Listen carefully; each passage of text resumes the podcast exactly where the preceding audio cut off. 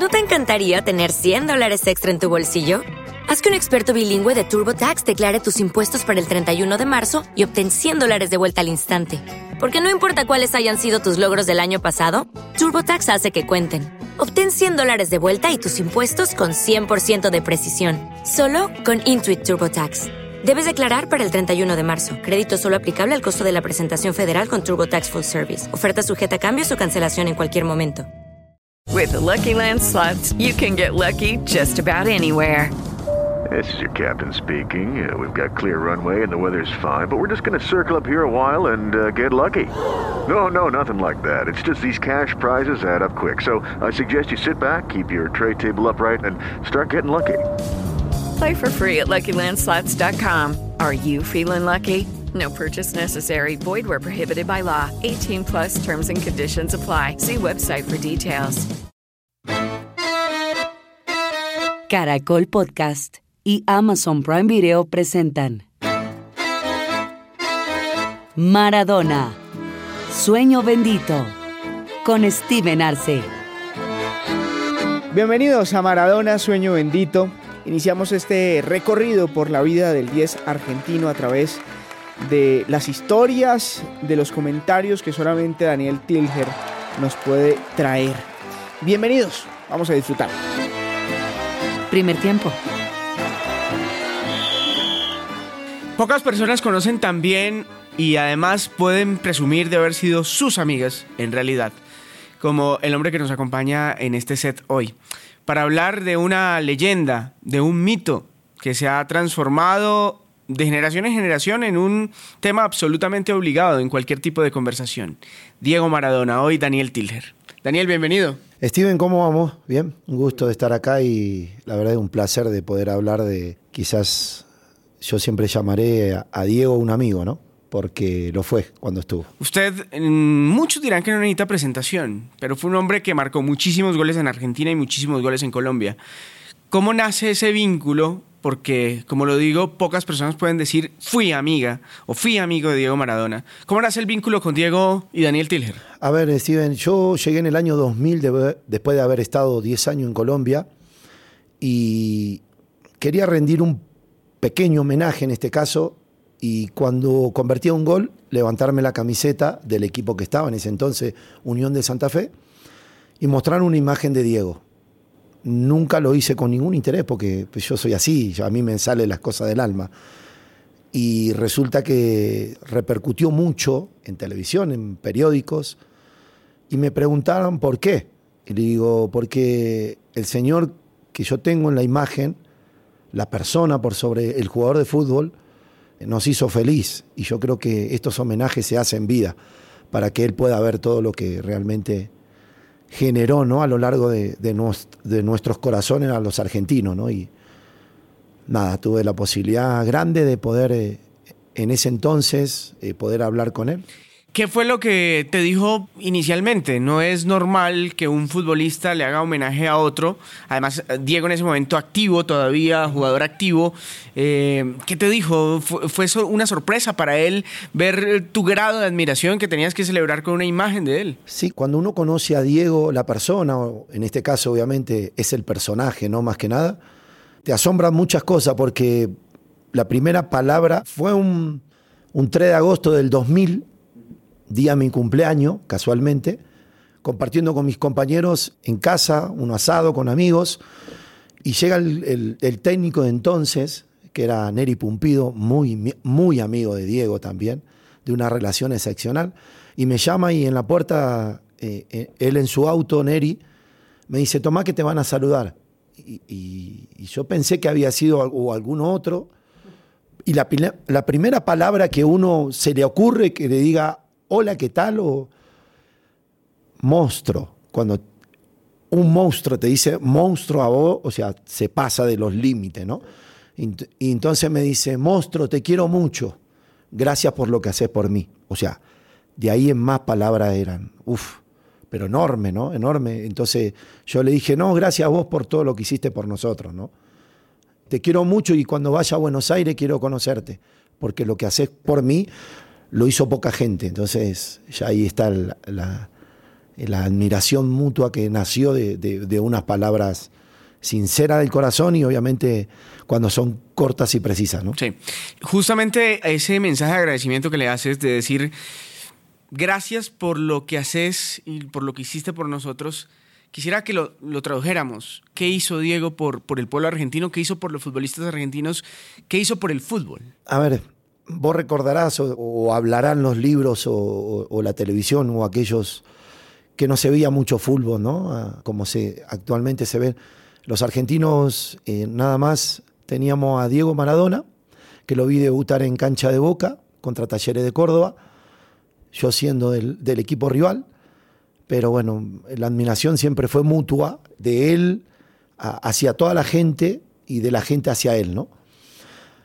Ahora, la admiración nace porque cada argentino tiene un Maradona dentro. Siempre dije eso yo, ¿no? Tiene un Maradona de, de quizás en varios aspectos, ¿no? De, eh, querer ganar siempre, de querer. Eh, sí, porque muchas veces de, ser el mejor, ¿no? Por sobre todas las cosas, a pesar de por ahí después no conseguir lo que uno quiere.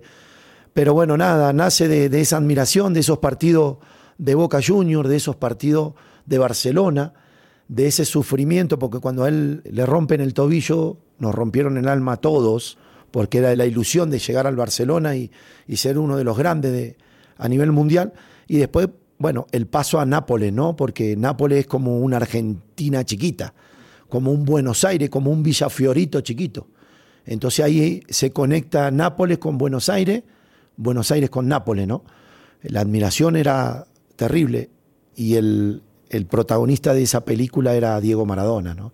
Entonces todos los argentinos nos levantamos temprano porque el horario era distinto y veíamos a Diego. Y después pasa algo particular que obviamente marca a cualquier ser humano de este planeta, ¿no? Jugar una final del mundo, jugar un torneo de la Copa del Mundo y, y ser protagonista, porque como él siempre decía, su humildad, viste que uno dice, él es humilde por sobre todas las cosas, eh, sin mis compañeros no era nadie y los compañeros decían, sin él... No somos nadie. No somos nadie. Sí.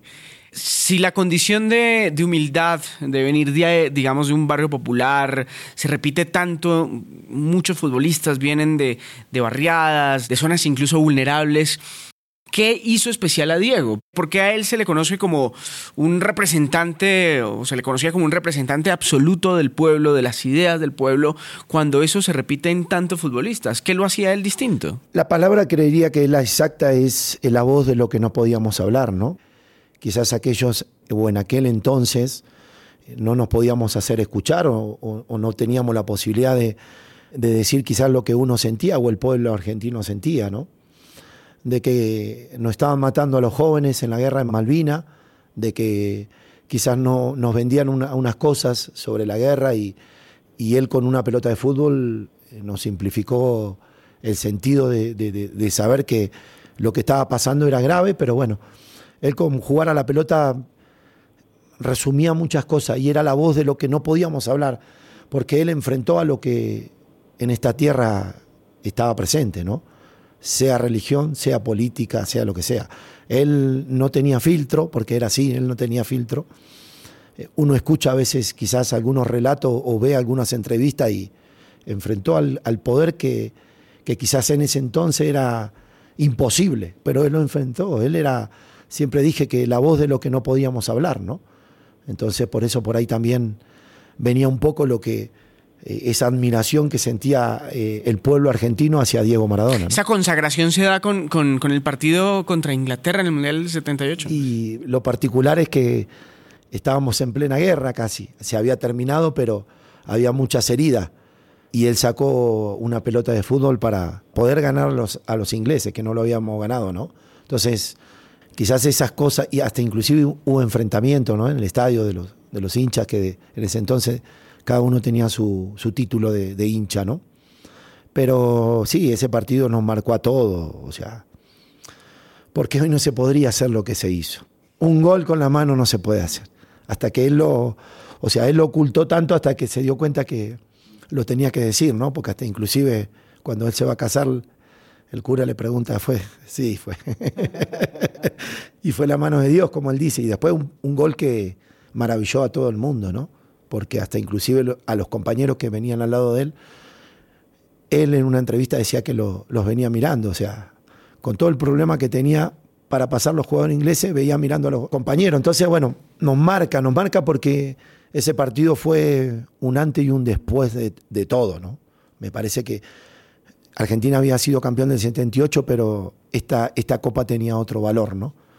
Y él cuando se fue no eran nadie ellos, y él en especial, pero cuando volvieron era, en ese entonces era Diego Maradona. Exactamente, corrijo. Mundial 86, Mundial 78, 78. 78 con Kempes como una Exacto, gran sí, figura, ¿no? Mundial 86 como eh, gran figura Diego Exactamente, sí.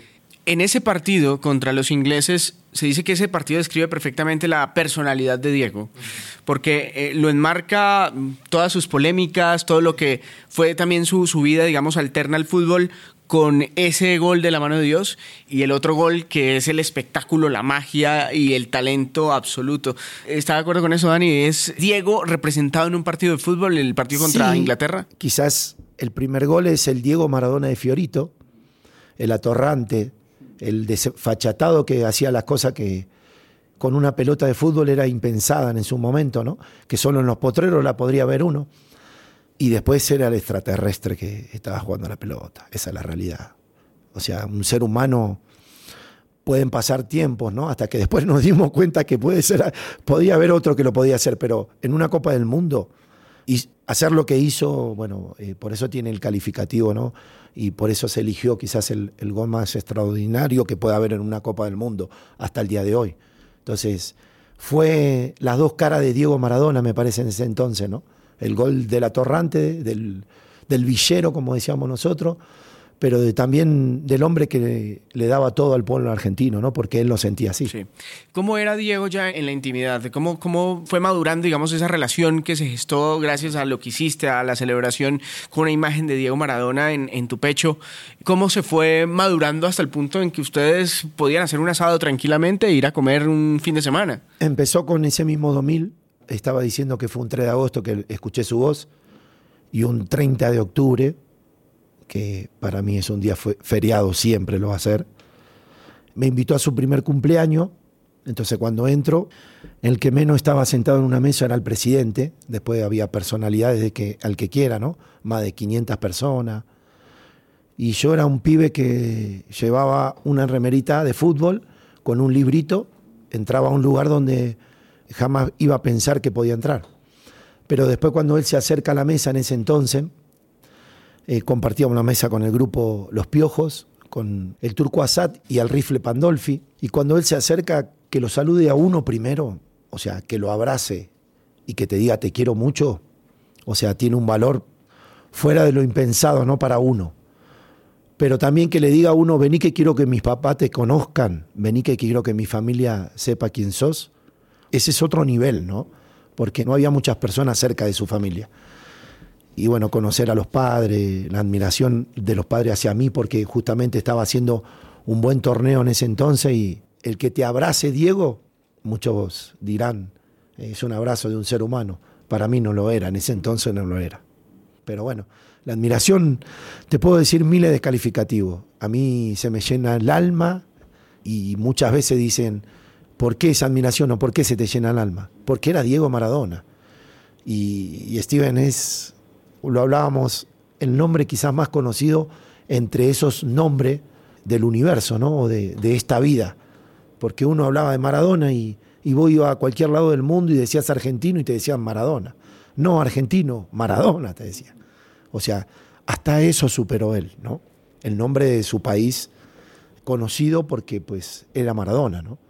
Así que bueno, esas cosas que te dejan muy adentro, que por ahí a veces se te cortan las palabras porque yo siempre lo sentí de esa manera, ¿no? Él fue mi amigo y sigue siéndolo. Lealtad puede, puede ser una palabra para definir lo que era Maradona con sus amigos, porque uno desde acá, obviamente desde la distancia, veía las relaciones de Diego con otros personajes del deporte con una conexión y un afecto enorme. Y cuando había, digamos, episodio, un episodio, digamos, de, de una traición o de un mal comentario de un amigo suyo hacia él parecía que le dolía en el alma, ¿no? Parecía que, que- se tomaba muy a pecho el tema de la amistad y de, y de la cercanía con las personas que quería. Sí, se transformaba lo decíamos también en estos días que cómo se perdió ese código, ¿no? Porque él lo tenía y él era, el de él era muy grande cuando estaba en, en su actividad, en lo que era alrededor de su gente, de, su, de sus compañeros, de su de quizás colega de profesión, ¿no? Pero sí, cuando él sentía que algo estaba malo, que se te escapaba la tortuga, que era una frase célebre, ahí sí era un problema, ¿no? Porque él o te amaba o te odiaba para toda la vida. Quizás te perdonaba, pero no era lo mismo la relación. Entonces, eh, Diego tenía esas cosas en particular, ¿no? Pero el código, la tradición era algo para él que lo marcaba mucho, ¿no? Como persona y, y obviamente como, como jugador, ¿no? ¿Cómo fue verlo en la cancha? ¿Cómo era verlo en la cancha para la nueva generación que quizás no, no vio a Diego Maradona ya en la cancha? Era una especie, hoy podríamos hablar de Messi, de Mbappé. Técnicamente, ¿qué dotes tenía Maradona para distinguirse tanto entre los demás? Y era todo, o sea, el, el potrero en 101% de, de calidad, ¿no? El potrero hablando de que la gente conoce lo que es el potrero, o el barrio, ¿sí? O la villa, porque es así. Bueno, él jugaba igual. Él demostraba que si había una piedra la pasaba, si había un edificio lo saltaba, ¿no? O sea, pareciera tan difícil, pero él lo hacía tan fácil. Él decía que con la pelota en los pies era, era otra persona, era otro jugador, era, otro ser humano. Y después te daba cuenta que sí, porque vos ibas a disfrutar. Y creo que a veces, muchas veces, cuando vemos algunos partidos y vemos grandes jugadores como lo hay en la actualidad, ninguno atorrante como era él. Porque él, cuando salía a la cancha, era disputar un partido y ganarlo, porque él quería ganar, él tenía eso. Y más cuando se ponía la camiseta argentina se transformaba, ¿no? Era el superhéroe nuestro y lo demostró. Con nosotros los, que éramos sus más fieles seguidores, como también con sus compañeros, ¿no? Porque él entraba a un vestuario y era dejar todo. Y entonces, quizás uno muchas veces decía a un jugador que hable, que grite, lo hace en un vestuario todo, pero después en la cancha era igual. Él cuando veía a un jugador que se le caía, él se le acercaba y le decía, dale, dale, dale que vos podés, dale que vos podés. Y ese aliento que uno tenía, porque era un, era un jugador, pero también era un técnico, ¿no? Porque simplificaba lo, lo que era difícil, él lo hacía fácil. Algún error de un compañero, él lo corregía. Todas esas palabras que puede tener el calificativo de, de ser el mejor lo demostraba, ¿no? Cuando jugaba a la, a la pelota o al fútbol o cuando trataba de, de, poder de demostrar lo que podía en ese entonces. Era el potrero, siempre repito, ¿no? El potrero al, al, mil por mil, ¿no? Él demostraba que lo que él hizo durante su juventud lo seguía haciendo. Y dentro de una cancha y a nivel profesional, ¿no? Entonces, muchas veces, eh, pero ¿cómo puede ser que un jugador pueda hacer eso? Y él decía, yo entraba a la cancha y disfrutaba. Y después, claro, cuando uno lo ve que después está retirado, y ahí viene la admiración que más tengo a él, y él me decía, qué golazo hiciste, sos un monstruo.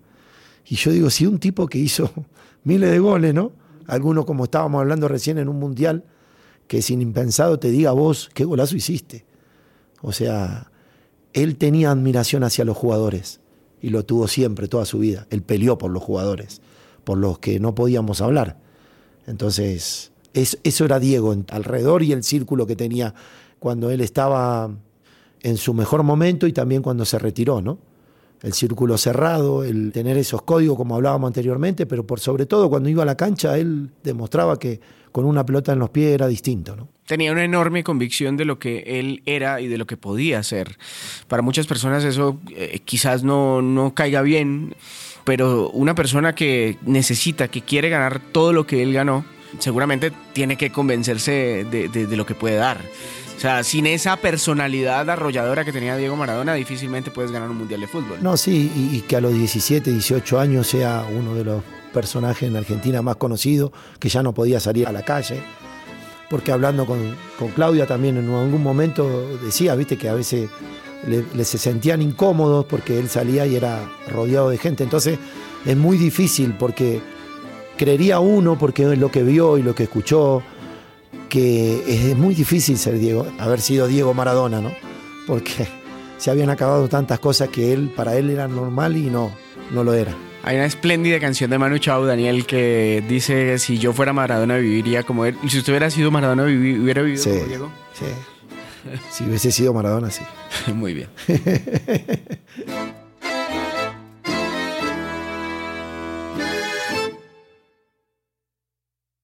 Hello, it is Ryan, and I was on a flight the other day playing one of my favorite social spin slot games on chumbacasino.com. I looked over the person sitting next to me, and you know what they were doing? They were also playing Chumba Casino. Coincidence? I think not. Everybody's loving having fun with it. Chumba Casino is home to hundreds of casino style games that you can play for free anytime, anywhere, even at 30,000 feet. So sign up now at chumbacasino.com to claim your free welcome bonus. That's chumbacasino.com and live the Chumba life. No purchase necessary. Group. Void prohibited by law. See terms and conditions. 18 plus.